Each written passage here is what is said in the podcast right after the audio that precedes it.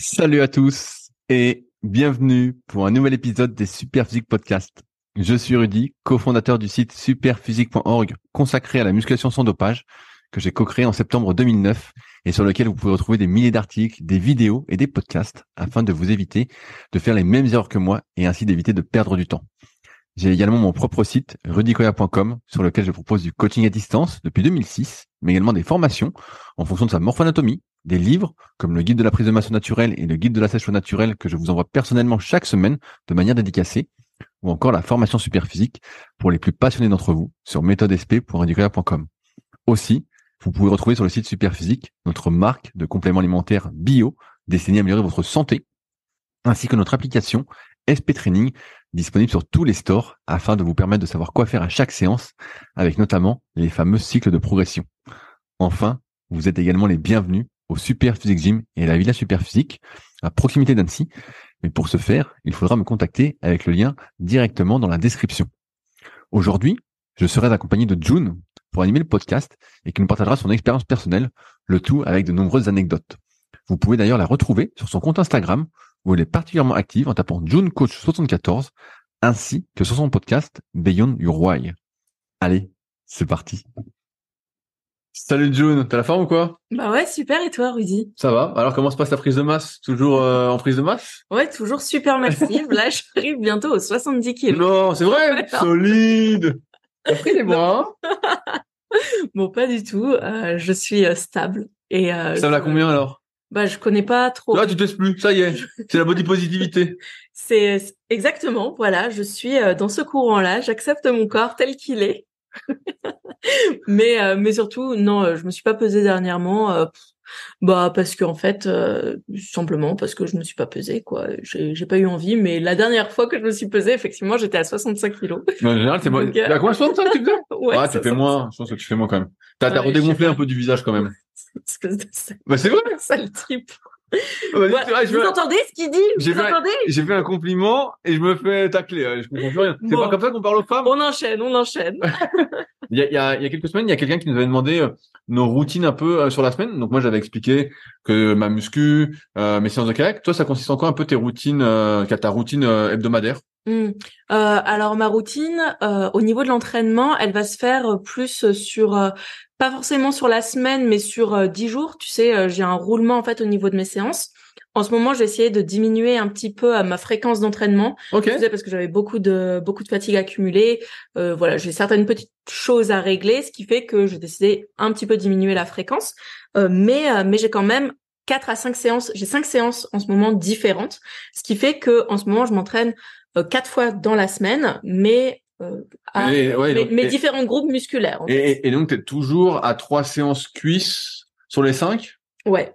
Voilà, j'ai toujours trois séances cuisses qui sont un peu ciblées différemment. Donc pendant un moment, je travaillais vraiment euh, tous les groupes, euh, tout- enfin tous les groupes, euh, pardon, du bas du corps. C'est-à-dire que je faisais autant les quadriceps que les ischios que les fessiers. Et là, j'ai un petit peu plus splitté pour aussi générer moins de fatigue. Parce que c'est vrai que j'étais vraiment hyper fatiguée. Ça me taxait énormément d'énergie de, de faire les mêmes groupes euh, Mais musculaires. pourquoi tu fais les cuisses? Séance. Je Bah, comprends pas, parce que moi j'ai beaucoup d'élèves là en BPGEP justement, quand je leur demande s'ils font les cuisses, ils me disent les cuisses? Ah non, trop fatigant. Ah ouais, bah, Alors pourquoi tu fais les cuisses? Parce que je suis une guerrière, voyons. Et parce que je veux de grosses cuisses. Donc, euh, donc je fais mes, mes trois séances, mais euh, surtout les euh, 7-8 jours, quoi. Enfin, 8 euh, 9 jours plutôt. Et j'ai deux séances upper où euh, je fais principalement le dos, les épaules. Tu fais et des tractions peu- Ouais, je refais, j'ai repris un Ah, cycle. t'as repris les tractions ouais, J'ai repris basique. euh, et c'est sûr que quand tu pèses euh, 65 kilos, c'est pas la même chose que quand tu en pèses 55. Donc, euh, tu sais, pendant un moment, j'en faisais euh, beaucoup. J'étais bien montée. Ouais, t'en as plus d'une dizaine. J'en faisais plus d'une dizaine, j'en ai fait jusqu'à entre 12, euh, 12, 15 et j'étais montée aussi jusqu'à euh, 10 kilos, mais en série de 3, 3, 4 reps. Là, j'ai re- ça a bien diminué. Ouais, après, après c'est normal. diminué, parce mais- que mais voilà. tractions, je pense que beaucoup euh, l'ont vécu aussi. C'est quand tu prends un kilo de poids de corps, c'est comme si, je sais pas, tu prenais deux ou trois kilos de lest, quoi. C'est comme si ça, ça comptait vraiment double ou triple. Et j'ai jamais su vraiment l'expliquer, mais c'est vrai que moi là cette semaine, j'ai senti que j'étais un peu lourd euh, bah, suite euh, au brunch qu'on a fait pour ton anniversaire, pour tes, 30, pour tes 36 ans. pas du tout.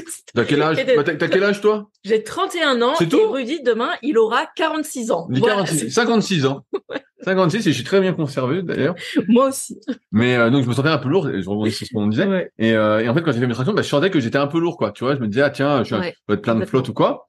Et, euh, et donc ça joue. Et donc là t'as repris les tractions. Donc deux séances. Oh t'as une séance où tu fais les pegs aussi? Parce que t'avais arrêté Non. un moment. Non, Ça, je fais, fini je, je fais toujours pas les pecs pour le moment. Ah, tu fais Euh, deux je, fois dos je suis fâchée. euh, Donc je fais deux fois dos avec euh, avec une fois, euh, disons un peu plus un focus aussi sur les épaules, donc deltoïde. euh, Enfin Ah voilà. tu as fait les épaules à fond alors? je, je fais les épaules, mais non, élévation latérale, élévation Y et euh, et oiseau basique Ok. et euh, un petit peu de biceps et de triceps. Je fais un petit peu de pompe. Allez, c'est mon seul C'est exo vrai Je refais des pompes. Ah, c'est vrai que t'as parce repris un peu euh, Ouais, ouais, c'est ça, ouais, c'est ça, ouais. Et toi à, à côté de la, à côté de la muscu, est-ce que tu fais d'autres activités? Eh ben, je crois qu'on en avait déjà parlé, mais effectivement, je fais de la danse. Donc là, ça a repris deux fois par semaine. Qu'est-ce que c'est comme danse?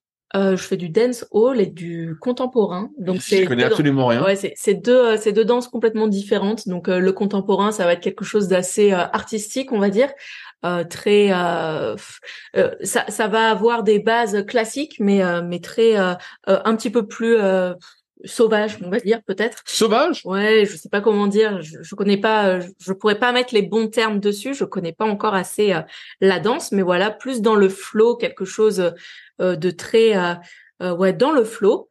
Et le dancehall, ça va être une danse d'inspiration jamaïcaine. Donc voilà, Ah ouais, ah, donc c'est vraiment des danses as- assez originales. c'est des danses très originales. Pourquoi tu souris? Et Rudy fait la photo. Bah oui, je fais la photo parce que euh, Ah, j'ai loupé la photo, t'as pas souri.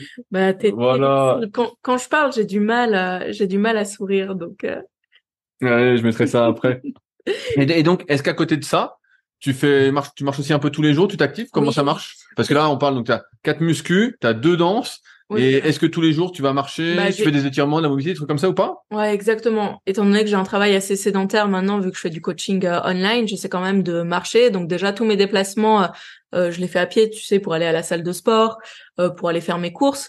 Et en plus de ça, j'essaie de me rajouter une marche en forêt, donc avec un petit peu de, de dénivelé, tout ça, mais quelque chose de gentil, hein, mais simplement qui va permettre aussi de faire une petite pause au niveau des écrans.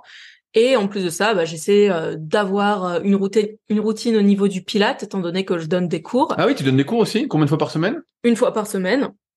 Une fois par semaine mais euh, ce qui fait que je dois quand même conserver une certaine euh, souplesse pour euh, ne pas être complètement raide euh, pendant mes cours de pilates quoi. Et puis même avec la danse euh, ça demande à conserver une certaine mobilité. Donc euh, donc euh, voilà au niveau de la routine c'est assez euh, c'est assez basique hein mais euh, mais ça permet de varier les activités voilà et, et donc tu fais, tu sais combien de pas tu fais à peu près par jour? Ouais entre 10 et 12 000 parfois ça peut s'élever à beaucoup plus euh, et parfois Mais c'est la moyenne, c'est à peu près ça? la moyenne, c'est 10 000. Voilà, sur la semaine. ça, ça- ça veut dire que tu, marches une, une bonne heure et demie par jour en fait. Ouais, bah oui, ouais. Une, bonne heure et demie plus la séance. On, on va dire que c'est le minimum, je pense, euh, de manière générale. J'essaie euh, d'encourager mes élèves à marcher un maximum, même si je sais que certaines personnes, c'est compliqué avec le travail, euh, le travail qui est sédentarisé maintenant. Euh, ce qu'il faut essayer de se souvenir, c'est que euh, marcher, c'est pas juste pour aller marcher et pour se dire ah je dois aller faire mes steps. C'est aussi un moment où on va pouvoir euh, souffler, respirer, penser à autre chose. Euh, que- Écouter le podcast. travail, écouter un podcast, voilà, ou simplement bah, faire le point sur la journée ou sur ce qu'on a à faire, ou juste euh, voilà, c'est un moment qui doit être calme quoi, où on va prendre le temps pour soi. Et ça, je pense que c'est assez important et qu'il y a beaucoup de gens qui euh, qui le font pas quoi entre les trajets euh, métro, boulot, dodo. euh, voilà, ils prennent pas forcément le temps, ou alors ils préfèrent euh, se mettre dans leur canapé, euh, Ouais, mais ce qui peut être bien aussi. c'est hein, mais- compréhensible aussi quand tu as une heure matin, une heure soir de Voilà. trajet, tu restes euh, 8 heures plus une heure pour bouffer au boulot. En fait, tu as déjà bouffé euh, 11 heures, 11 heures et demie, tu rentres chez toi, que les jours se raccourcissent. Tu te dis, oh là là, attends, faut aller... Tu te dis qu'il faut aller marcher, tu dis pas j'ai envie d'aller marcher, tu dis qu'il faut aller marcher. Ouais. des fois, euh, quand tu dis il faut, bah, Bah, t'as plus envie. T'as Ouais, plus c'est ça. envie. Il faut trouver un équilibre euh, là-dessus. Donc, euh, c'est c'est propre à chacun. Alors, euh, comme d'habitude, on a sélectionné pas mal de questions. Donc, euh, sur euh, les forums Superphysique, on va commencer par une question que June a sélectionnée. Ouais. Une, Une question, question. intéressante. Question exceptionnelle parce que euh, ça te concerne pas vraiment, mais tu as toi des difficultés à dormir. Je sais pas si tu dors bien en ce moment, mais de mémoire, euh, tu dormais assez mal. Oui, là, ça va un petit peu Ah, mieux, mais je suis quand même, euh, je suis quand même rincée. Alors, c'est une question de Kevin 13 qui nous dit bonjour. J'ai fait un constat depuis quelque peu. En réalité, j'ai remarqué que je suis trop, trop, trop tendu après m'être exercé à la musculation. Je ne comprends vraiment pas pourquoi. C'est au point où je suis obligé, des fois, à laisser tomber des jours d'entraînement pour être détendu. Qu'est-ce qui pourrait expliquer cela, s'il vous plaît? Donc il fait ses séances et après il est tendu, c'est un vrai bout de bois. Alors euh, qu'est-ce qui se passe, June? Alors qu'est-ce qui se passe? Eh ben, il y a plusieurs euh, plusieurs possibilités là, mais on ne sait pas trop à quel moment il s'entraîne. Est-ce que c'est plutôt le matin, euh, l'après-midi, le soir? Il faut savoir quand même que la musculation, ça va avoir un impact sur le système nerveux, étant donné que bah, le sport, c'est un stress, c'est un agent stressant.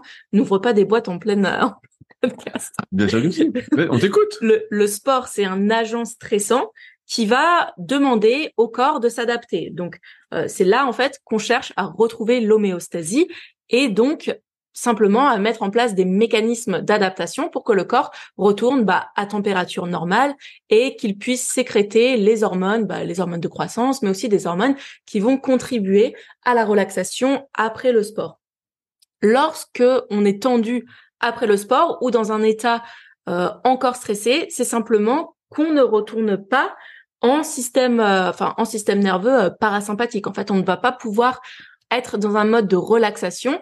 Donc tu sais, c'est c'est le mode en anglais on dit euh, repair and, and digest, donc euh, réparation et digestion, parce que le système nerveux parasympathique, c'est ce qui va permettre justement de digérer les nutriments. Euh, c'est expliqué grossièrement, hein, mais mais voilà, ça ça va permettre de digérer et donc de réparer les cellules et et et, et le corps va pouvoir donc se mettre dans cet état bah, de, de, détendre, quoi. Voilà, de, détente. Après une séance de musculation, évidemment, on est dans une phase où on va demander beaucoup d'ajustements à notre corps. Et en fait, si juste après le sport, on retourne à nos activités normales, c'est-à-dire le travail, enfin le travail. Euh, si, si, si, si, t'es pris, au jeu de la vie et que t'es pressé, pressé, voilà, pressé. Ça. Si, si tu restes dans cet état en fait de, de fight, de combat, où tu vas continuer à faire ta journée en mode speed, bah oui, tu vas pas descendre de ton stress et forcément, euh, peut-être que tu vas arriver en fin de journée et être encore stressé. Autre chose, c'est que si tu t'entraînes tard et que tu as un entraînement qui est vraiment taxant nerveusement, par exemple si tu fais un entraînement de force, ou même simplement si tu t'entraînes un petit peu trop longtemps, par exemple au-delà euh, d'une heure et demie à deux heures, tu vas produire beaucoup de cortisol, alors que le soir, tu devrais être dans un état où tu produis un petit peu moins de cortisol pour laisser place justement à la sérotonine et euh, à la mélatonine pour justement pouvoir t'endormir aux heures adéquates. Mais donc, si tu dérègles un petit peu ce cycle par tes séances de musculation, bah voilà, ça peut être une des raisons pour lesquelles tu restes tendu après tes séances. Maintenant, il y a d'autres facteurs qu'on peut voir aussi au niveau, par exemple, euh, des nutriments. Est-ce que, euh, est-ce que voilà, il y aurait pas euh, des carences en magnésium Voilà, est-ce qu'il y a certains, il y a certains cofacteurs aussi du magnésium au niveau, je sais pas, par exemple, du zinc, euh, voilà de certaines vitamines et certains minéraux qui sont importants euh, qui pourraient euh, éventuellement aider à la être en jeu ouais voilà être en jeu aider à la relaxation et puis enfin on pourrait parler aussi de plantes quoi bah là, les plantes, moi, j'y connais rien. Tu connais rien en plantes? Bah, tu, tu connais bien en plantes? Ouais, je m'y connais très bien. Ouais. Bah, les plantes. Oui, en plantes, bah, par exemple, euh, oui, voilà, il y a, y a l'ashwagandha qui est assez connue. Voilà, exactement, une plante adaptogène. plante adaptogène. Il y a la rhodolia aussi. Ces deux plantes adaptogènes assez connues. En, tête, tu vois, qui me revient, c'est la valériane. Oui, il y a la valériane aussi, euh, la passiflore pour le soir. voilà, c'est des c'est des plantes assez basiques qu'on utilise euh, pour les personnes qui ont des difficultés à l'endormissement. Ensuite, est-ce que leur pardon, est-ce que leur efficacité est prouvée? Voilà, je je sais pas trop. Ça peut faire partie d'un rituel. voilà, ça peut faire partie d'un tout, mais euh, je dirais qu'en premier lieu, c'est euh, de mettre en place quelque chose tout de suite après l'entraînement. Voilà, il faut pas, enfin, si on a le temps, on retourne pas tout de suite à sa vie, on essaie de mettre en place, je sais pas, un petit peu d'étirement. D'ailleurs, c'est quelque chose que tu faisais. Que je fais euh, toujours. Que tu fais toujours. Voilà, moi aussi, hein, je prends le temps un petit peu de m'étirer, ou alors simplement de marcher pour essayer de faire redescendre. Bah, attends, June, faut s'échauffer, faut faire sa séance et maintenant faut faire un retour au calme. Euh, c'est long tout ça. Euh, moi, j'ai qu'une heure pour m'entraîner. Euh, ouais, ouais, alors, je sais quoi, je suis l'échauffement et le retour au calme en fait. Exactement. exactement. Non, mais par exemple, ça peut être vraiment cinq minutes. Voilà, exactement. Ça, peut être cinq minutes. Ça peut être cinq minutes où en fait, juste avant d'aller au vestiaire, tu prends un tapis, tu t'allonges par terre et tu fais un petit peu de respiration. Tu vois, rien que le fait de respirer, euh, ça peut aider en fait à faire redescendre le système nerveux et à retourner dans un état ok bah là je suis calme. Euh, ma température corporelle elle elle diminue elle retourne à la normale. C'est bon je suis prêt à me rhabiller à me doucher et hop je retourne à ma vie euh, hyper active ouais non, non mais c'est intéressant parce que c'est vrai que on, on voit là que c'est important d'avoir ces phases de transition. Donc là je parlais de l'échauffement je rigolais un peu mais voilà l'échauffement qui sert justement à s'activer, à sortir de ce mode euh, sympathique.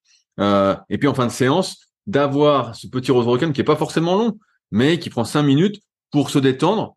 Euh, et, je vais compléter ta réponse. Je sais pas si tu te souviens, si vous avez vu ça en cours BPJAPS ou pas, mais si on prend n'importe quel bouquin de physio, je pense que c'est expliqué dedans aussi. En fait, chaque personne va avoir un tonus de base. Ce tonus de base va déterminer si on est plus ou moins tendu, si on est plus ou moins relaxé ou pas. Donc moi, par exemple, j'ai un tonus de base qui est assez élevé. Et en fait, si, après votre séance d'entraînement, non mais c'est vrai, elle, rigole. Toi, t'as un tonus de base. Et toi, toi. Très très mou, toi. ouais. Non, on voit que t'as pas de tonus. Toi. Ouais, ouais, c'est ça. Tu devrais, tu devrais chercher, marquer tonifié dans tes objectifs. Donc, bref. je, Donc chaque personne a un tonus de base, euh, plus ou moins élevé, plus ou moins important. Et en fait, quand on s'entraîne, c'est comme si ce tonus s'augmentait. Vous voyez bien, si vous entraînez, notamment quand on s'entraîne avec plus d'amplitude que ce qu'on est capable de faire, si on force beaucoup, et en fait, on va avoir tendance plutôt à se raidir, à être congestionné. Et si on fait rien après la séance pour retourner dans son tonus de base, et eh ben en fait, le tonus va rester un peu élevé et on va pas redescendre. Alors après, là, on a caricaturé un peu en disant t'es en mode parasympathique, en mode sympathique. En fait, c'est toujours euh, oui, c'est des nuances. Voilà, c'est des nuances. C'est, je, je, dis une connerie pour pour imager. On est à 70% en parasympathique, 30% en sympathique, et puis plus ou moins, voilà, ça va varier. Si on s'entraîne et qu'on est vraiment dedans, on va être peut-être à 80% en sympathique et puis que 20% parasympathique. Bref, mm. c'est des régulations qui se font d'un point de vue des neurotransmetteurs, comme John l'a dit. Et euh, c'est vrai que cette fin d'entraînement, elle est souvent négligée. Moi, pendant des années, c'est vrai que je me suis pas trop attardé là-dessus. Je partais de la séance, j'étais content. Bah, quand on fait de la muscu et qu'on est à fond pour prendre du muscle, on est content de partir de la salle en étant tout congestionné. On est énorme, on remet son t-shirt. je sais pas si toi t'as déjà eu ça, mais moi j'ai déjà eu ça pendant des années. Mais ça, c'était une erreur qui conduit en plus à perdre progressivement de la souplesse parce qu'on reste avec un tonus élevé. Donc nerveusement, on envoie le signal que c'est entre guillemets la nouvelle position de repos, le nouveau tonus de base. Donc on perd cette souplesse et euh, ce qui fait qu'après vous allez être obligé de passer pas mal de temps pour réparer cette erreur, alors qu'en fait euh, comme l'a dit June aussi, il faut se remettre plus dans un mode parasympathique et ça peut passer par la respiration. J'inspire doucement, je fais des longues expirations, rien que ça pendant cinq minutes. Donc cinq minutes, effectivement, des fois on est pressé, on n'a pas le temps, euh, on se dit qu'on n'a pas le temps, mais voilà, mieux vaut faire un exercice de moins et faire ça. Euh, ça peut être faire des étirements passifs tranquillement. Moi, c'est ce que je fais en fin de séance. J'aime bien, ça me permet de décongestionner, de me détendre, de discuter en même temps. Ça peut être de marcher, ça peut être de s'allonger sur des tapis, euh, je sais plus comment ça s'appelle les tapis. Euh... Les tapis d'acupression. Voilà, exactement. On peut s'allonger là-dessus. Euh, on peut juste marcher tranquillement. Ce qu'il faut, c'est éviter de repartir en ayant son tonus trop élevé, parce que là, c'est sûr que ça va être enregistré. Comme vous allez rester longtemps dans cette dans ce tonus, dans ce mode d'activation, ça va être votre nouvelle norme. Et si c'est votre nouvelle norme, eh ben, ça va progressivement vous conduire à pouvoir faire de moins en moins de mouvements, à avoir des risques de blessures qui sont accrus. Et c'est pas le but. Et c'est pour ça que des fois on est stressé après ces séances, en dehors du fait que si on s'entraîne tard, comme a dit June, et qu'on fait des longues séances le soir, bah forcément après t'es activé, t'es activé, t'as du mal à te détendre, euh, et c'est normal. Mais il y a tout ce truc là de se remettre progressivement, voilà, euh, en mode détente, qui est important. Et moi, bah, j'explique chaque année aux élèves à qui je donne des cours. Bah ouais, il y a ce retour au calme que beaucoup de personnes négligent, mais déjà que ça néglige le développement mais c'est hyper important. Voilà, 5-10 minutes, mais encore une fois, il faut avoir le temps. Et c'est pour ça que j'aime pas trop euh, quand il y a des personnes qui disent ah moi j'ai une heure pour m'entraîner le midi. Je sais que une heure, souvent, c'est pas assez pour pouvoir faire un bon échauffement, une bonne séance et le retour au calme. Il y a forcément un truc qui va sauter et souvent, bah, c'est l'échauffement qui saute et le retour au calme, on n'en parle pas.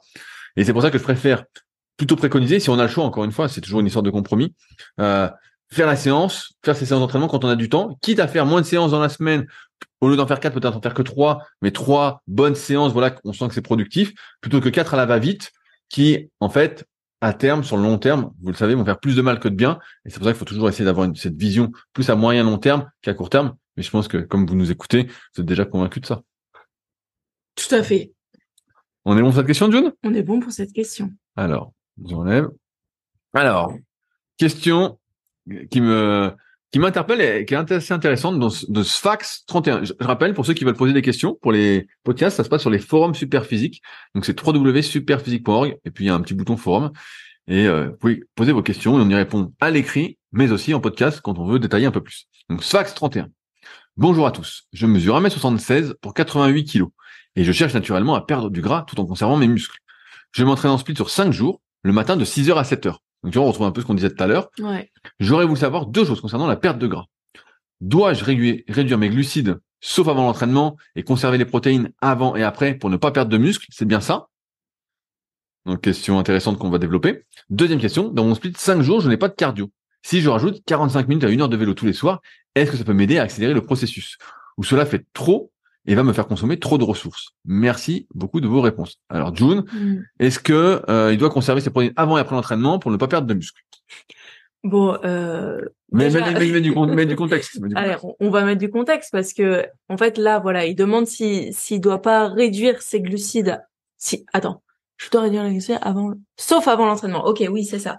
Euh, et conserver les protéines. Donc effectivement, il faut conserver les protéines, mais euh, la conservation des protéines, elle se fait pas forcément juste avant l'entraînement et juste après, mais elle se fait euh, à la journée. Donc il faut bien rappeler que euh, la base de la pyramide, c'est vraiment la balance énergétique total et donc l'équilibre des macros à la journée. Et la, la, balance énergétique, est-ce que tu peux expliquer pour ceux pour qui le mot est un peu compliqué, c'est quoi? Oui, la balance énergétique, en fait, c'est euh, tout ce qu'on va consommer en termes euh, de macronutriments et tout ce qu'on va dépenser. Donc toute l'énergie, toutes les calories qu'on va consommer et toutes les calories qu'on va dépenser. Donc qui se font euh, la, dépense énergétique, elle se fait à travers bah, l'entraînement, à travers le cardio, à travers notre métabolisme de base et à travers aussi notre dépense énergétique, simplement euh, notre activité spontanée si tu veux d'ailleurs, tu, tu, le sais. Hein. Non, mais euh, tu peux m'expliquer aussi. Hein. je, je, dis comme si je t'expliquais, mais, mais tu le sais. Et donc, euh, voilà, la conservation des, des protéines. Alors oui, on peut conserver 30 grammes avant et 30 grammes après, mais il faut bien rappeler que juste avant et juste après, en fait, c'est pas nécessaire forcément de consommer dans la fenêtre des deux heures, la fenêtre anabolique. C'est quelque chose qui a depuis un moment été démonté, sachant que il y a beaucoup de cohortes et d'études qui ont bien montré qu'en fait cette fenêtre anabolique, elle s'étend jusqu'à plus de 48 euh, voire 72 heures pour certaines personnes. Et, surtout, on en revient à ce qu'on disait tout à l'heure. Je te coupe la parole avant la laisser. C'est que si après l'entraînement, vous faites pas votre retour au calme pour vous remettre eh, en mode préférentiellement parasympathique, si tu prends tes protéines juste après, en fait, es tellement, ton tonus est tellement élevé que euh, la digestion est un peu perturbée. Donc, euh, donc là, ça a peut-être moins de sens.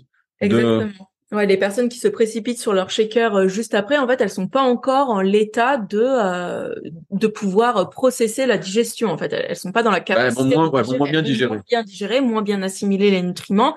Donc, en fait, autant attendre. autant faire ton retour au calme. Voilà, autant faire son retour au calme, c'est ça. Ok, donc, donc en fait, c'est la quantité de protéines sur la journée qui va aider à préserver au maximum ses muscles C'est ça, exactement. Et comme il est dans une période de déficit euh, et que c'est un homme, bah voilà. Ensuite, je sais pas quel est son niveau, mais euh, je tablerai sur grand minimum 1,6 et encore, je suis gentille. Moi, je j'aime mieux taper dans les 1,8 grammes de protéines par kilo.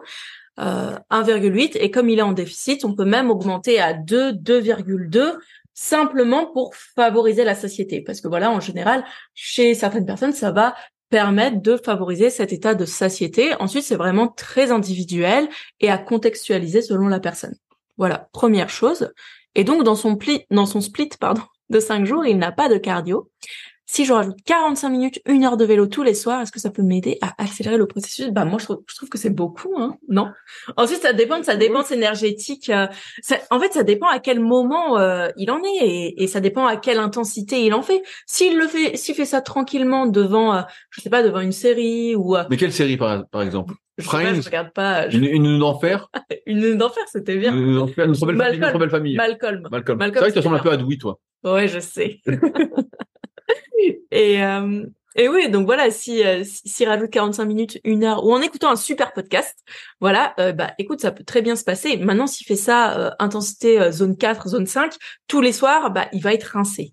Euh, Est-ce que cela fait trop et que ça va consommer trop de ressources? Ça dépend par rapport aussi à son NIT euh, quotidien. C'est quoi, que... quoi, le NIT Le NIT, c'est la dépense, euh, c'est la non exercise activity thermogenesis. Donc c'est c'est l'activité qui n'est pas reliée à l'entraînement. Donc par exemple, lorsqu'il va marcher, lorsqu'il va marcher, lorsqu'il va jardiner, s'il fait de la danse, voilà, on sait jamais hein, peut-être qu'il danse. Mais euh, mais voilà, donc c'est relié à ça et si par exemple, il est environ à euh, 15 000 pas par jour plus un métier actif euh, plus euh, je sais pas plus de la danse plus de la natation enfin voilà j'en sais rien hein, et eh ben ça ça va être un petit peu trop par contre s'il a un métier plutôt sédentaire où il est plus peut-être à 6000 pas par jour 7000 pas avec pas trop de dépenses et pas trop de déplacements bah oui ça peut être intéressant de mettre un petit peu de cardio 45 minutes à une heure dans le contexte d'une perte de gras alors je complète ce qu'a dit June c'est vrai que Là, Sfax, ce qu'il faut que tu vois, c'est que la, perte de poids, quand tu veux vraiment te transformer physiquement, c'est encore, je me répète, mais c'est une sorte de long terme. Le but, c'est pas de maigrir le plus rapidement possible pour se retrouver au poids que tu veux être, c'est de te dire quel corps je souhaite avoir pour toute ma vie. C'est plus ça l'idée qu'il faut se mettre en tête pour justement ne pas être trop pressé et faire les choses correctement. Là, ton idée de perdre du muscle ou pas, pour moi, n'est pas très, c'est pas la question que tu dois te poser, c'est plutôt comment organiser mon alimentation pour qu'elle soit tenable. Encore une fois, sans ressentir trop la faim, sans ressentir trop les frustrations, même si tu vas être un peu frustré parce que tu vas vraiment que tes besoins. Progressivement, tu mangeras peut-être de moins en moins. Tu vas devoir forcer un petit peu la perte de poids parce que ton corps va résister. Voilà. Mais après, c'est pas dit quand est-ce que ça va arriver, mais voilà. Un, régime, c'est toujours ça. C'est, je disais souvent à mes élèves quand je préparais des gars qui, qui faisaient des compètes, c'est euh, résister à la faim. Ta faim, tu dois résister à la faim, tu dois euh, être capable de te restreindre. Et aujourd'hui, dans ce monde, peu de personnes sont capables de se restreindre dans ce, ce société d'opulence, de confort, euh, comme dirait euh, Fabrice. opulent, toi. Ouais, Euh, elle se déride aujourd'hui, je trouve, June. On va reparler de son poids, je pense. donc, euh, voilà ce que je voulais dire. Donc, premier point. Donc, c'est pas une histoire de timing des protéines, comme l'a, comme a dit June, mais c'est vraiment une histoire d'équilibre sur la journée, de manger un peu moins que tes besoins ou de dépenser plus. Et dans ce cas-là, sur ta deuxième question, ce qu'il faut voir sur l'entraînement entre guillemets en endurance, qui toi pour toi c'est plus une manière de rajouter de la dépense calorique, c'est que tu peux pas passer du jour au lendemain de zéro activité cardio le soir de vélo à cinq fois par semaine, 45 minutes, une heure. Moi, j'ai déjà fait des conneries comme ça avant de m'y intéresser. Hein. Et en fait, quand j'ai acheté mon bike erg, euh, c'était le moment du, confinement, et je me disais, bah tiens, tous les soirs, je vais en faire un peu, euh, c'est cool tout ça.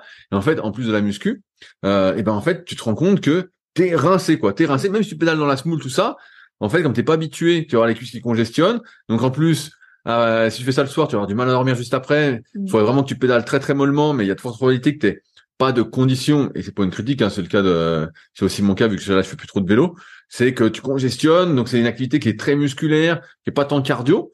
Euh, et, et je l'ai souvent expliqué aussi, c'est que quand tu vois ceux qui font du cardio par exemple tous les jours, ils sont venus progressivement. Tu peux pas demain passer de zéro séance à cinq séances de vélo, même si c'est peu traumatisant, c'est trop. Par contre, tu peux commencer à rajouter, ben, je sais pas, une ou deux fois par semaine, voilà, euh, 45 minutes, peut-être même commence par 30 minutes, 30 minutes de vélo par-ci, 30 minutes de vélo par-là, si t'aimes ça. Le point fort du vélo, c'est que, effectivement, comme l'a dit June, tu peux regarder une série en même temps, tu peux écouter un podcast, tu peux regarder un film, donc euh, ça passe tout seul. Après, on parlait aussi du nombre de pas par jour et de la marche. Moi, j'ai plutôt tendance, alors là, les jours vont se raccourcir, donc c'est un peu compliqué, euh, mais si tu as la possibilité qu'il fait assez jours, moi je te dirais plutôt d'aller marcher parce que mm. tu vas pouvoir comparer ta fréquence cardiaque quand tu marches et quand tu fais du vélo à basse intensité et tu vas te rendre compte, pour la majorité des gens et les personnes que j'ai euh, en coaching endurance, c'est que tu as pratiquement les mêmes pulsations entre le vélo basse intensité et la marche. Et si tu marches et qu'il y a des côtes, tes pulsations seront même au-dessus de ton vélo à basse intensité. Moi, je vois quand je fais du vélo à basse intensité, donc euh, à mon seuil 1 entre guillemets, si on croit la théorie des seuils, hein, faut bien catégoriser pour voir un peu ce qu'on fait. Bref, je suis autour de 95 pulsations. Il suffit que je marche, j'ai une côte énorme devant euh, chez moi. Euh, ceux qui sont déjà venus à Villa euh, la, la, connaissent bien. Voilà. Euh, et bah, tu es à plus de 100 pulsations quand tu fais cette côte-là sur un kilomètre qui est euh, à 15%. Tu dis, oulala, tu dis, putain, là, c'est solide. Et donc, c'est pour ça que finalement, tu peut-être pas obligé de faire du vélo, tu peux juste aller marcher. Et ça, ce sera quand même beaucoup moins musculaire, ce sera plus cardio, ça, ce sera plus peut-être en mode justement parasympathique pour te relaxer, tu vois, avant de dormir, que tu faire du vélo qui va en plus, si du vélo stationnaire, te faire transpirer à fond. J'en reparlais ce matin à mes élèves en PGEPS. de mémoire, le rendement guillemets énergétique de l'être humain, c'est que tu as 75% d'énergie qui est dissipée sous forme de chaleur, euh, ta sueur entre guillemets, et t'as que 25% de rendement. Donc euh, quand tu transpires, tu transpires, tu transpires, bah, en fait, moi j'ai plus l'impression que tu t'actives, euh, t'as chaud tout ça, et avant de dormir, tu vois, ou le soir, bah pour moi c'est peut-être pas l'idéal de faire ce vélo-là, à moins que tu des objectifs de cardio et voilà, ça n'a rien à voir avec ta perte de poids. Mais je serais plus d'avis, soit d'aller marcher, voilà, si, as, si tu peux, qu'il fait pas nuit, ou si tu mets une lampe torche, bref, je n'ai pas ta motivation exacte, et euh, de faire du vélo pour commencer. Si vraiment ça te plaît, bah 30 minutes, une fois par semaine, puis la deuxième semaine deux fois, la troisième semaine peut-être trois fois, ensuite peut-être augmenter la durée à 35 minutes, mais vraiment aller progressivement. Tu peux pas passer de zéro volume à 5. C'est sûr que là, ça va te consommer beaucoup trop de ressources. Même si on explique que les capacités de récupération du corps, elles peuvent augmenter, elles augmentent comme la prise de muscle, voilà, ou comme la perte de poids, de manière vraiment très très lente. Il faut savoir être progressif avec son corps plutôt que de vouloir aller trop vite. Et là, effectivement, ça va te crever, crever, crever, et tu vas le sentir sur tes séances, tes séances de muscu. Parce que là, tu cherches à perdre le moins de muscle possible, ce qui est normal quand tu fais euh, une sèche. J'imagine que tu as mon livre, le guide de la sèche au naturel, que j'envoie tous les lundis en ce moment de manière dédicacée. Euh, je reparle si une personne en parle. Bref. Et, euh, et donc, ça passe aussi par l'entraînement, par le fait que tu aies de l'énergie à l'entraînement, que tu puisses continuer à t'entraîner, euh, que tu puisses essayer de maintenir tes charges, euh, ouais, vraiment continuer à progresser. Mm. Et si tu fais tout ce vélo-là du jour au lendemain, ah, bah, d'expérience, voilà, tu vas être rincé, tu auras plus de jus, tu vas perdre de l'explosivité, ton système nerveux va être à plat parce que tu seras en mode en mode sympathique le soir, le temps que tu redescendes, c'est une nouvelle activation.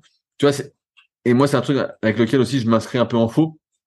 Il y en a beaucoup, je peux voir sur les réseaux qui disent voilà euh, parce que mon, mon pote Sean a beaucoup parlé de la zone 2, mais a mis quelques nuances mais voilà, on aime bien en tant qu'être humain des fois voir noir ou blanc et ils disent ah la zone 2 ça fatigue pas, en fait ça te crève pas. En fait, c'est pas vrai. En fait, si t'en, t'en as jamais fait et puis tu commences à, en faire, la basse intensité, je dis zone 2, mais zone 1, zone 2, euh, voilà, en fonction euh, premier euh, mm. premier domaine, en fonction de comment vous réfléchissez. et ben en fait, c'est quand même quelque chose qui fatigue. C'est une activité en plus, c'est une activation sympathique. C'est quelque chose qui nerveusement va vous fatiguer, qui va vous fatiguer musculairement parce que vous n'avez pas l'habitude.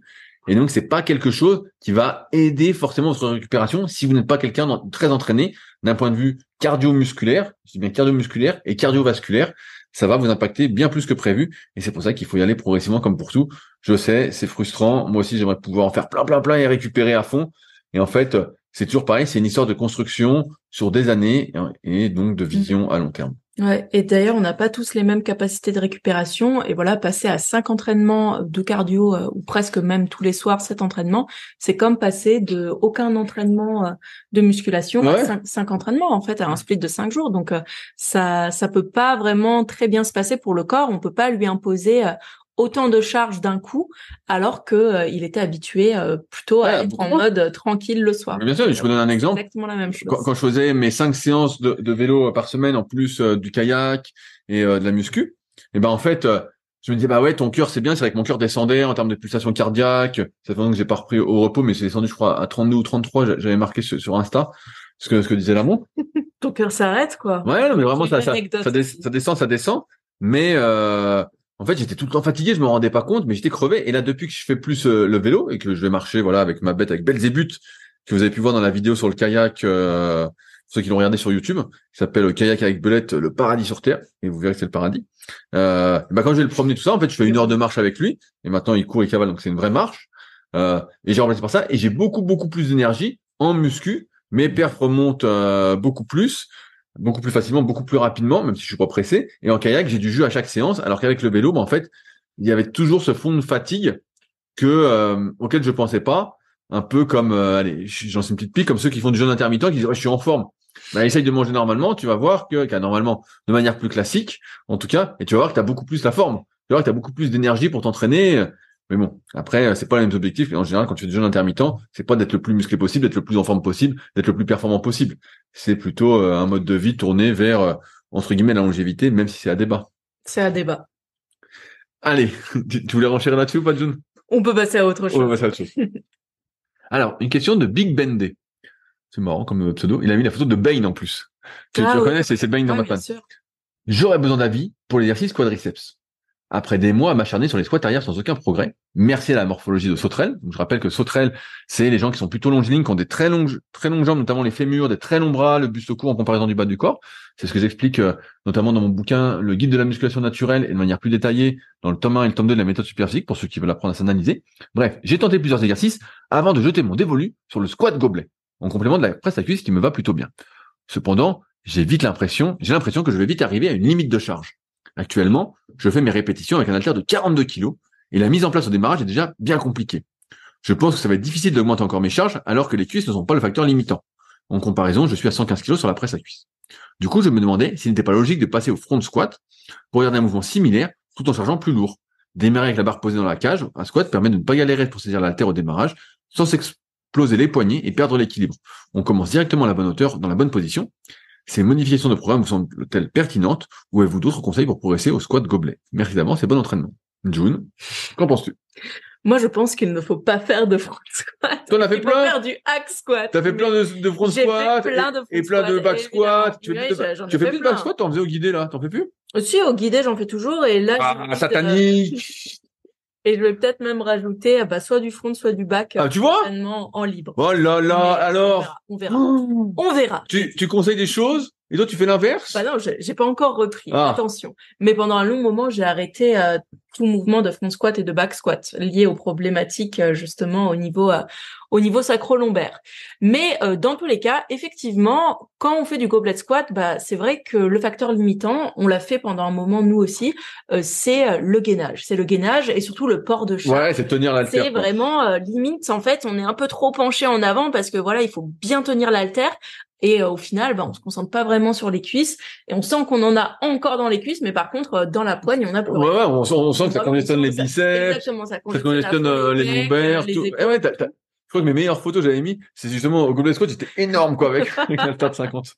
Donc voilà, forcément. Et euh, dans dans son cas, bah, justement de sauterelle, euh, le front squat, ça peut être vraiment une bonne progression pour justement mettre l'accent sur les quadriceps. On pourrait même, par exemple, penser à avoir les talons euh, légèrement surélevés ou peut-être euh, à avoir une cale, euh, bah, une cale sous les pieds ou des chaussures d'altéro, par exemple, pour maximiser cette flexion de genou qui va être la principale problématique euh, chez les sauterelles, comme euh, toi, comme euh, moi également, euh, au profit de la flexion de hanche, ce qu'on a tendance à faire. euh, Voilà, et à utiliser les fessiers, malheureusement, au détriment euh, des quadriceps. Exactement.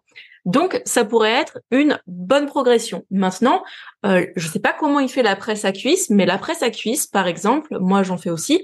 Je, la- fais la pied, euh, je la fais les pieds, pardon, très très bas, en ayant vraiment une flexion de genou complète. C'est-à-dire que euh, vraiment, je, je maximise le, le plus possible, je laisse mes genoux avancer et j'ai les genoux qui sont au niveau de mon nez quand je Putain, faut- faut pas que tu, faut pas que tu te loupes, hein.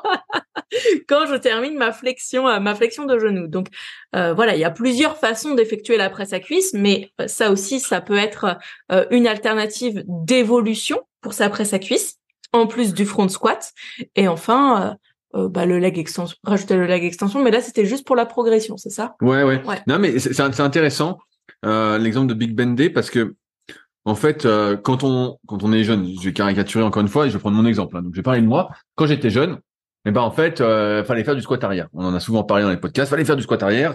Il y avait, avait pas de débat, il y avait pas de squat avant, il y avait pas de squat gobelet, il y avait rien. Et donc on s'acharnait sur ces mouvements-là.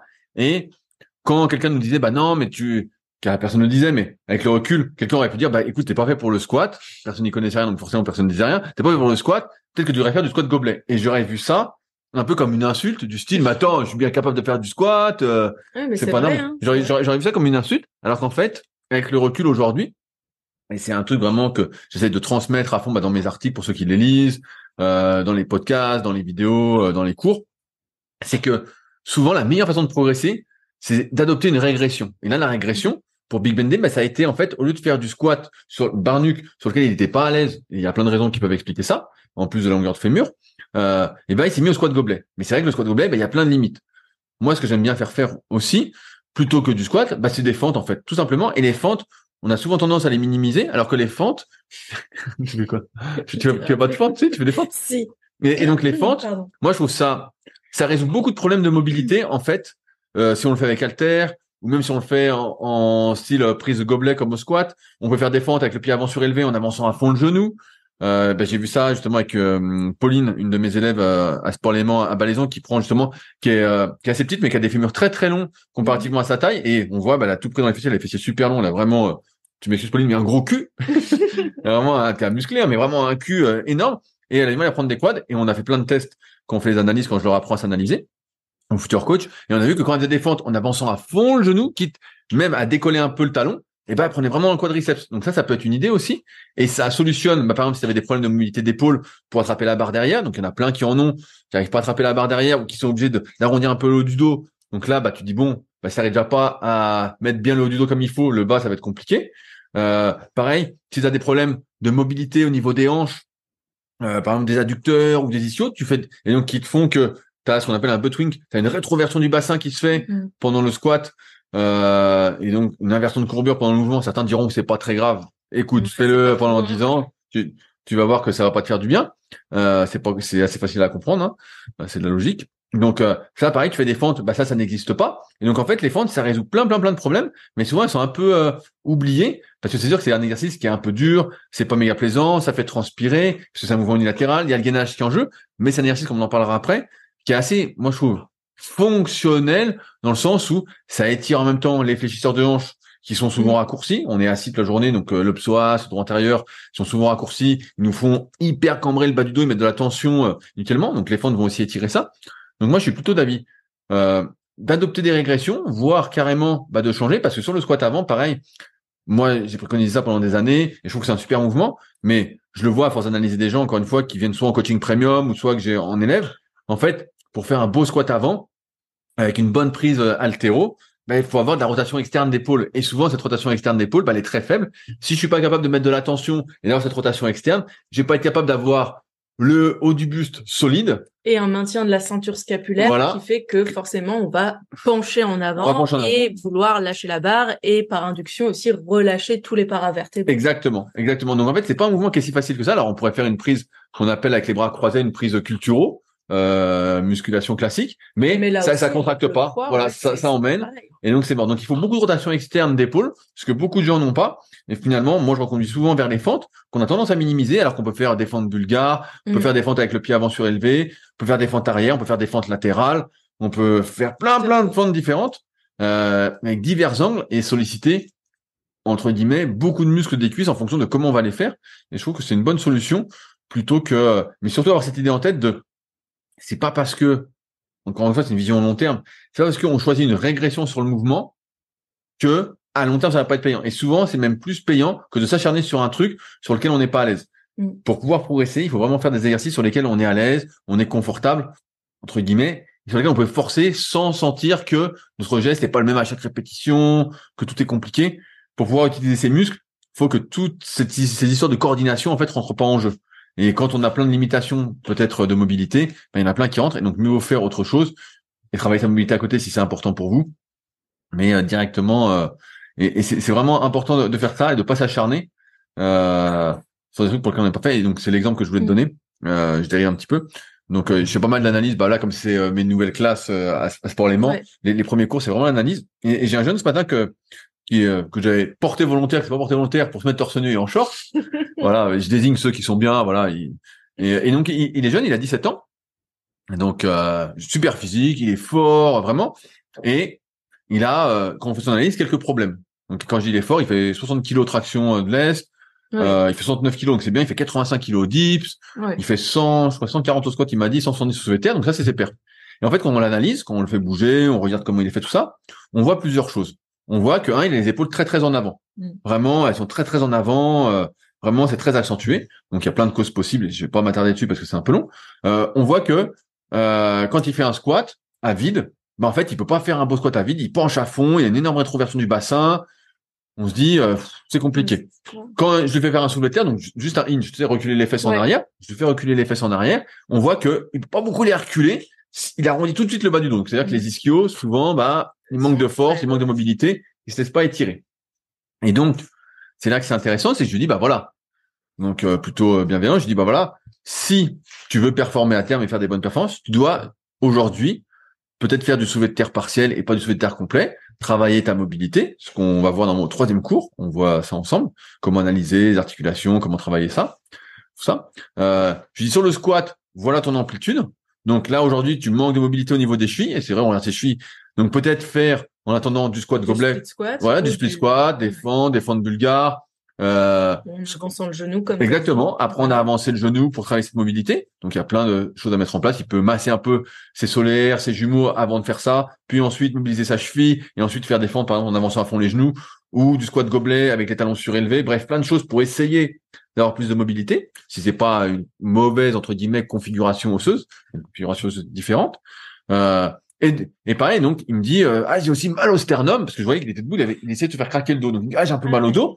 Et je dis, bah ouais, parce que là, en fait, ton soulevé de terre, c'est sûr, sans que tu te filmes ou quoi, je sais que tu le fais de rond. Je dis, c'est pas possible. Et je dis, ton squat, et tu vas au-delà de tes capacités. Donc, je dis, tu devrais justement régresser pour progresser. Mais comme il est jeune, a j'ai eu la sensation qu'il avait pas trop envie de ça, Mm. parce qu'en fait, il voit le court terme, et il m'a dit qu'il avait une compétition, et c'est intéressant, il avait une compétition en juillet. Donc, je dis, bah, on est en septembre, je dis, c'est nickel. On est en septembre, t'as le temps de reposer les bases, tout ça. Mm, mm. J'ai dit, si un jour tu veux faire 150 au dips, vu qu'il a 17 ans, fait un an qu'il s'entraîne, il a comme un sacré potentiel. Et euh, vraiment, il a bien développé tout ça pour un an. Je lui dis, bah ouais, là t'as le temps, tu, Oui, tu devrais reposer les revoir. bas, tu devrais régresser. Et pour conclure, il me dit, bah voilà, euh, j'ai euh, mal au sternum quand je fais des dips.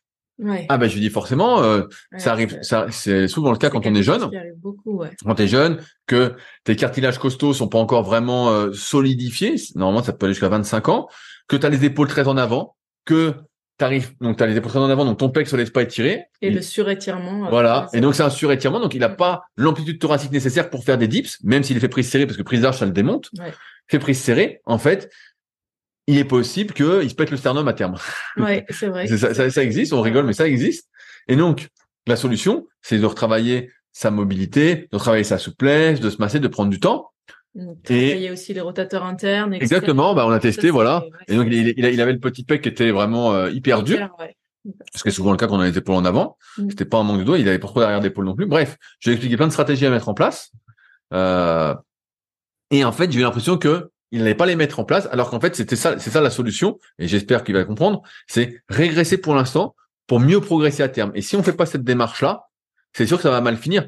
Pour, l'instant, c'est la, la réponse du jeune ou de beaucoup qu'on voit sur les réseaux, c'est de dire, pour l'instant, ça va.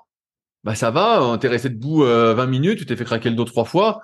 À 17 ans, ça va pas trop. Je lui dis, euh, c'est pas normal. Il dit, ouais, mais ça va. Non, ça va pas. Tu peux pas banaliser un mal de dos à 17 ans. Parce que pour l'instant, bah, le lendemain, tu récupères, ça va. Mais à 18 ans, ça se trouve, il faudra deux jours. Et puis après, à 20 ans, il faudra trois jours. Comme on peut voir en power, en force athlétique, des fois, il y a des gars, euh, qui ont des hernies discales, ils ont 20 ans, 22 ans, ils ont deux, trois hernies discales, ils sont, massacrés. Ils sont massacrés. Et, euh, et le but, c'est pas de tourner vers ça, c'est encore une fois d'avoir cette vision long terme, de régresser pour progresser, pour vraiment pouvoir exploiter son potentiel, tout en sachant, comme disait Marc Villot à l'époque, que de toute façon, ça va mal finir, mais le but, c'est euh, que ça finisse mal euh, le plus tardivement possible, quoi. Ouais. tu sais. Et c'était intéressant de voir, malheureusement, que, comme toujours, j'ai l'impression qu'on tourne en boucle.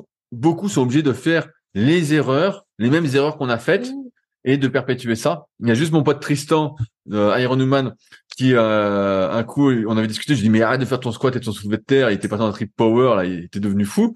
Et il a dit voilà j'arrête tout ça, nanana, il s'était fait un peu euh, charrier là-dessus. Il, a eu raison. Il, il fera beaucoup beaucoup de problèmes. Ça n'empêchera pas d'en avoir peut-être d'autres par sa pratique des sports d'endurance, mais il héritera beaucoup de problèmes en, en arrêtant de charger à fond sur ses exercices, de rechercher la force, tout ça. Alors peut-être qu'il avait les capacités, mais quand on n'a pas déjà, on n'a déjà pas les capacités de mouvement pour pouvoir faire ces exercices à vide, vraiment bien, et ben c'est suicidaire de le faire avec des poids. Et dans ce cas-là, il faut travailler sa mobilité. Mais là, après, ça nécessiterait tout un podcast. Et je crois que j'avais fait un podcast spécial là-dessus. Bref, on en reparlera si ça vous intéresse. Sur. Voilà. Juste pour terminer sur le sujet, comme tu as dit à un moment, il faut trouver les bons exercices, mais pour trouver ces bons exercices, il faut parfois un petit peu expérimenter. D'où parfois euh, les questionnements, est-ce que je fais du front squat, est-ce que je fais du Bien sûr, mais c'est squat des bonnes questions. Voilà, c'est ça, c'est des questions et euh, dans les ajustements de programme, bah voilà sur sur euh, vos programmations en fait, vos exercices, ils doivent pas changer toutes les semaines. Mais c'est normal que de temps en de temps en temps, vous vous dites peut-être euh, OK, là cet exercice, euh, je bloque un petit peu, ça fait un moment que j'ai un petit palier. Euh, bon, euh, est-ce que je mets une progression donc front squat ou alors bah je change un petit peu le pattern du mouvement avec par exemple un split squat, enfin c'est c'est le même pattern mais en unilatéral.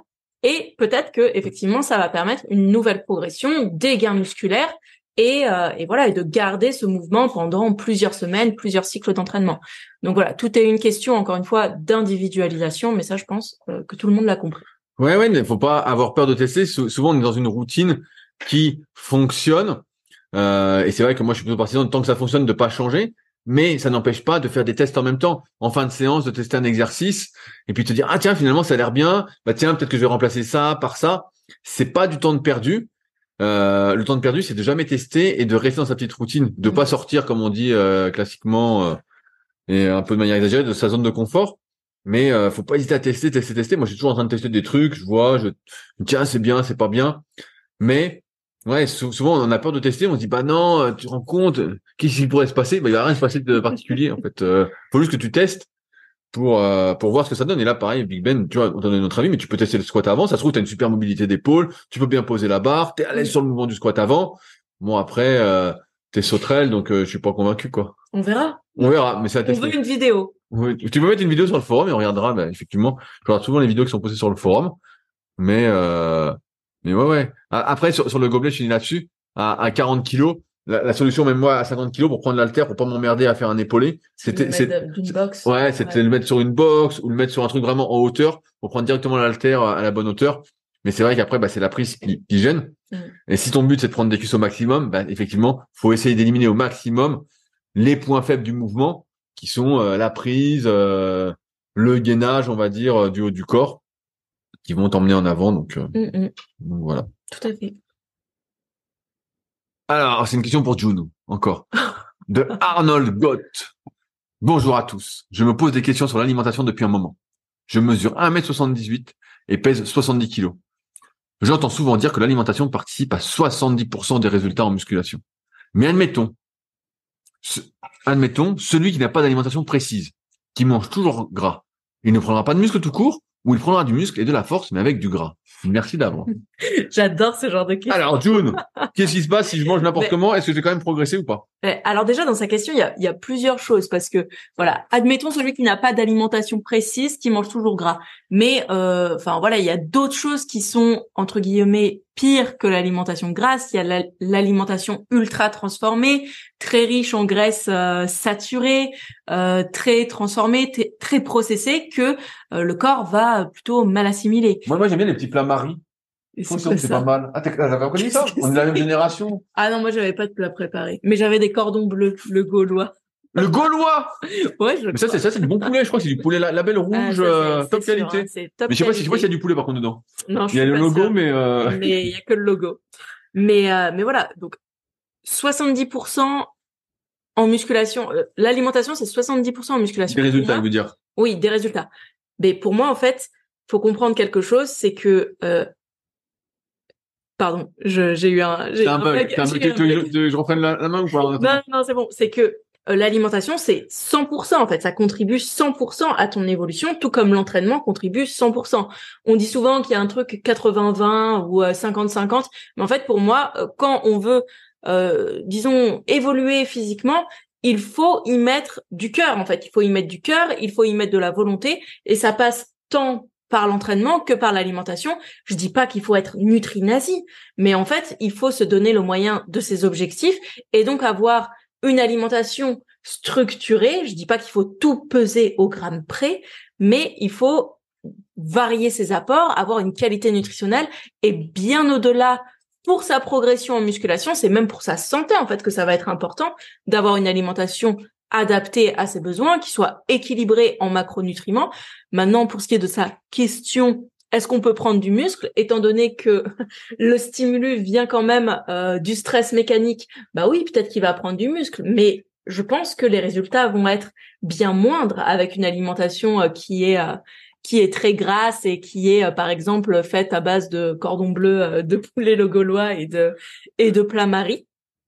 Par contre, t'as pas connu les plats maris, c'est vrai? Non, j'ai pas connu. Tu sais, c'est des plats tout frais là. tu sais, les, les pubs à la télé quand on était gamin. Non, je sais pas. Ma, ma mère, elle achetait pas. Parce que comme t'es un peu plus vieille que moi, tu as vu ce truc à la bah, télé? Non, non, je suis beaucoup plus jeune. Ça se voit pas. Hein. Ouais, bah si, ça se voit. Quel menteur Je vais le frapper. Mais donc, euh, je pense que ça va euh, amoindrir en effet euh, les effets, les, effets de, la musculation, pardon. mais surtout que ça va induire des dérèglements au niveau des marqueurs métaboliques, de la santé métabolique tout simplement. Et en plus de ça, ça pourrait induire une mauvaise récupération et donc de mauvaises des, des, mauvaises performances pardon à terme et peut-être même un risque de blessure en raison de l'inflammation qui va se créer dans, dans l'organisme par une alimentation de mauvaise qualité. En, fait, c'est assez simple. Le, problème, c'est que entre guillemets, c'est un problème, c'est qu'on a, on a beaucoup d'exemples, d'exceptions qui sont en avant sur les réseaux sociaux, qui euh, des fois mangent n'importe quoi, vraiment, qui disent manger n'importe quoi et qui mangent peut-être n'importe quoi, et euh, qui ont des physiques vraiment euh, des fois incroyables. On se dit putain mais c'est fou, ils mangent n'importe quoi, ils ont une physique incroyable. Et ce qu'il faut toujours avoir en tête, c'est que à 20 ans, on a le corps un peu dont on hérite.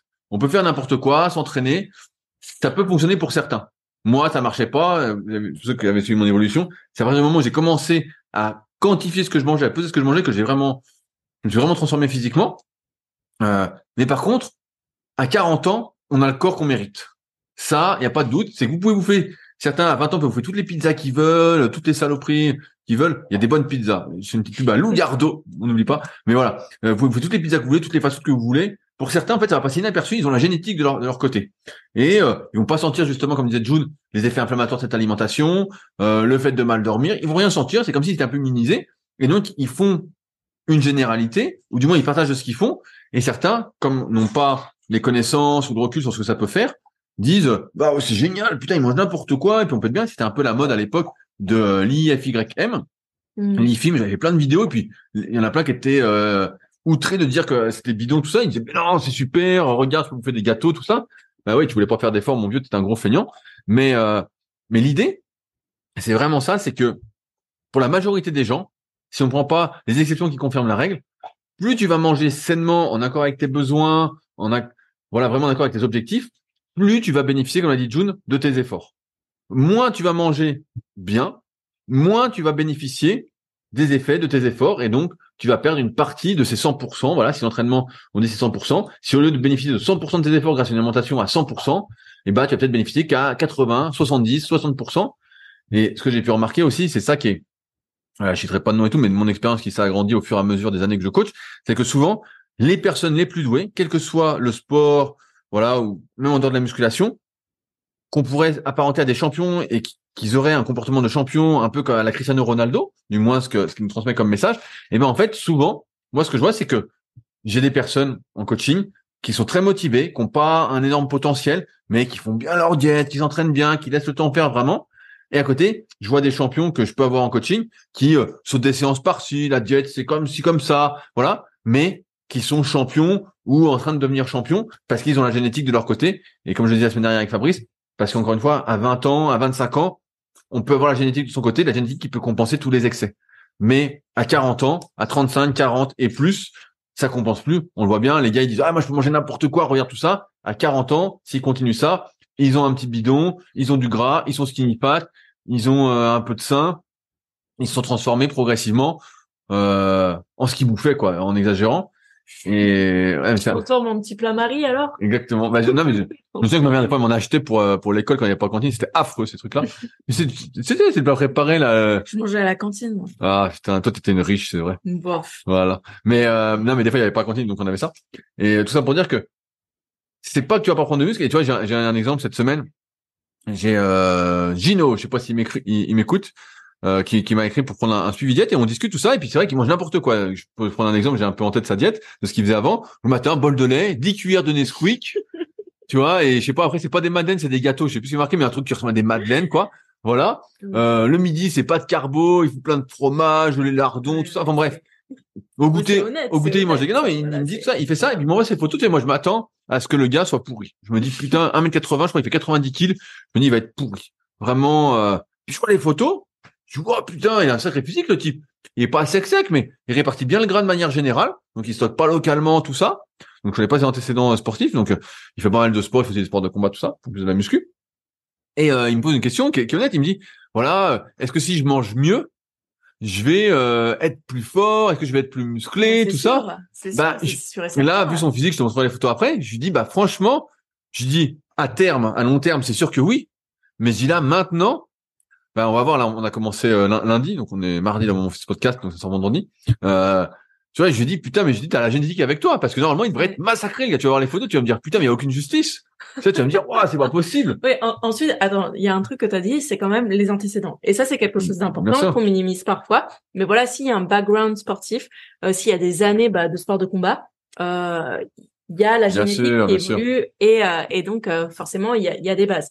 Maintenant, c'est clair qu'avec une diète au Nes- au Nesquik et au pas de carbo, on peut pas espérer grand-chose. Bien mais sûr. maintenant, c'est sûr il y a que ça va exception. Il y a toujours voilà, l'exception il y qui confirme il y a la des règle. exceptions et là, ce qui est sûr, c'est que s'il fait une diététique un petit peu plus, euh, disons, équilibrée euh, sur euh, les choix alimentaires, non seulement ça va lui permettre euh, d'avoir une meilleure composition corporelle, mais en plus, ça va très certainement améliorer sa forme au quotidien, Voilà. améliorer son sommeil, améliorer ses performances cognitives et aussi euh, et aussi euh, physiques. Donc euh, donc ça. c'est sûr qu'à terme, il va être gagnant, mais c'est un peu l'exception qui confirme la règle comme d'habitude. Et ce qu'on voit sur les réseaux, n'oubliez pas, c'est ceux qui réussissent, qui se mettent en avant, qui disent ce qu'ils font. Et euh, en plus, parfois, bah, il y a des types qui sont dopés qui disent ça. Mais c'est pas les gens qui vont prendre l'exemple parce que si c'était vous, si vous aviez ce potentiel-là, vous le sauriez déjà. Et vous serez pas là en train de nous écouter, euh, tout se passerait bien, ce serait facile, voilà. Plus facile que ce que c'est actuellement. Et en fait, ce qu'on a remarqué, malheureusement, et euh, peut-être heureusement, moi j'aime bien cette notion de mérite, c'est que en fait, avec les années, il faut s'investir, il faut donner les moyens de ses ambitions, et on a des résultats qu'on mérite, même si, voilà, on pas tous le même potentiel. Des fois, on aimerait être plus récompensé euh, par rapport aux efforts qu'on fait, mais plus on va s'investir dans sa pratique, et pour moi, c'est ça un peu la limite naturelle, c'est quelle est la limite d'investissement que vous êtes prêt à faire en termes d'investissement euh, à table, à l'entraînement, en dehors de l'entraînement, sur l'hygiène de vie, tout ça. Ça va être ça votre vraie limite pour progresser. Mais encore une fois, quand tu nais champion, tu deviens champion. Quand tu nais, euh, j'en parlais dans le podcast avec euh, Marco et avec euh, avec avec Ah, Victor.